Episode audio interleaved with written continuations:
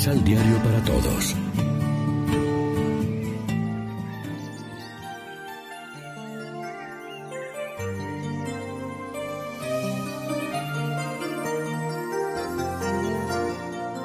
Primera lectura. Terminaron la reconstrucción del templo y celebraron la Pascua. Del libro de Esdras.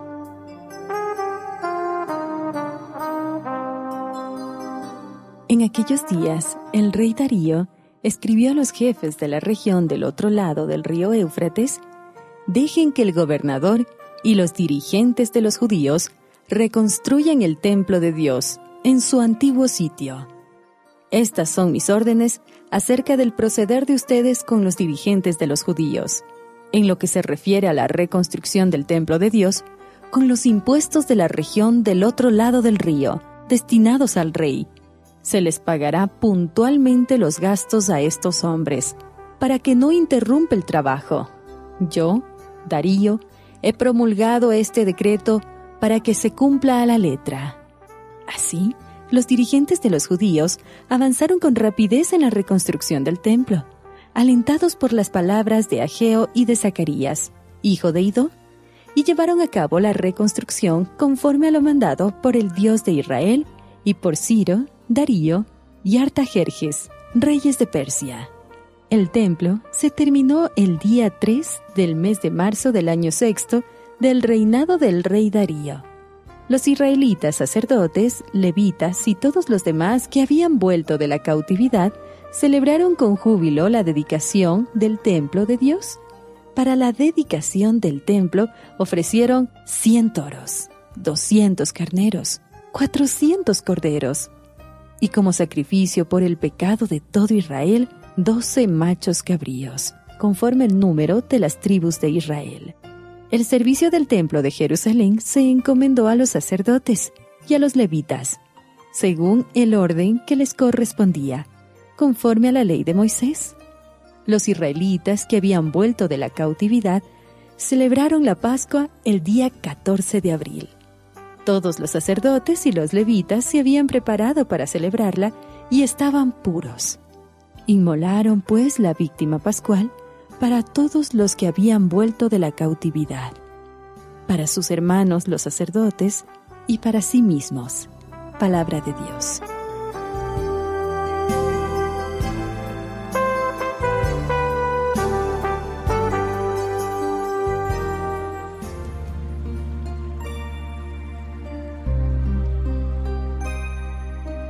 Salmo responsorial del Salmo 121. Vayamos con alegría al encuentro del Señor. Vayamos con alegría al encuentro del Señor.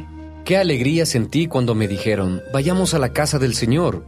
Y hoy estamos aquí, Jerusalén, jubilosos delante de tus puertas. Vayamos con alegría al encuentro del Señor. A ti, Jerusalén, suben las tribus, las tribus del Señor, según lo que a Israel se le ha ordenado para alabar el nombre del Señor. Vayamos con alegría al encuentro del Señor.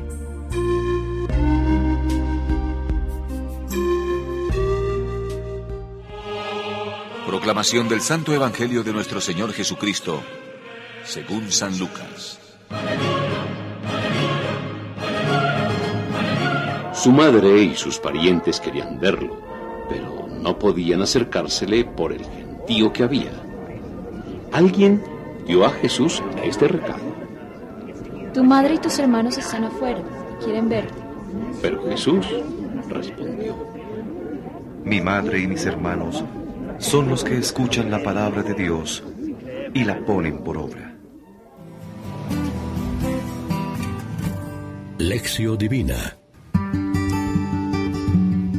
Amigos y amigas, ¿qué tal? Hoy es martes 24 de septiembre y como siempre a esta hora nos alimentamos con el pan de la palabra que nos ofrece la liturgia cada día.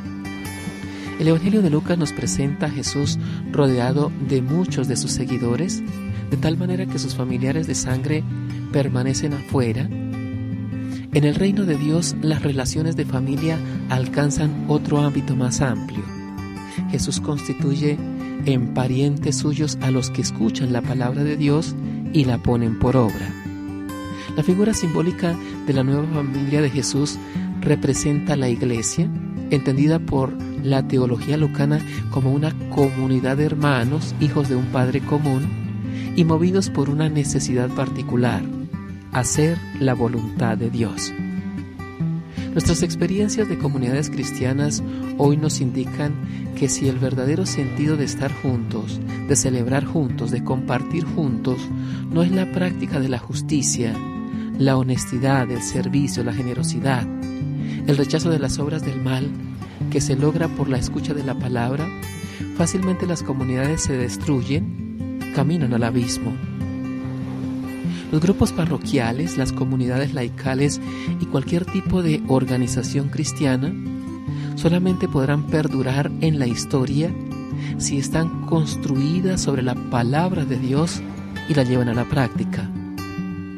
Para hacer parte de la familia de Dios, madre y hermanos de Jesús, es necesario estar dentro del reino de amor y de justicia que nos llega por la escucha de la palabra divina. Reflexionemos.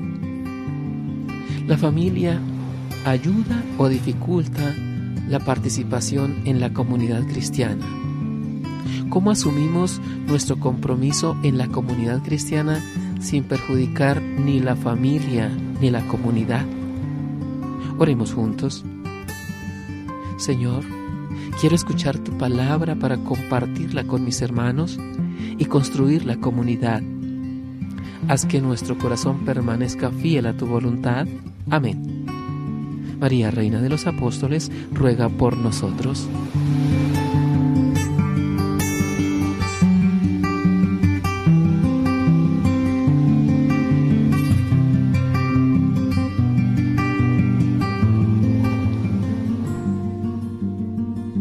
Complementa los ocho pasos de la Alexio Divina adquiriendo el emisal Pan de la Palabra en Librería San Pablo o distribuidores.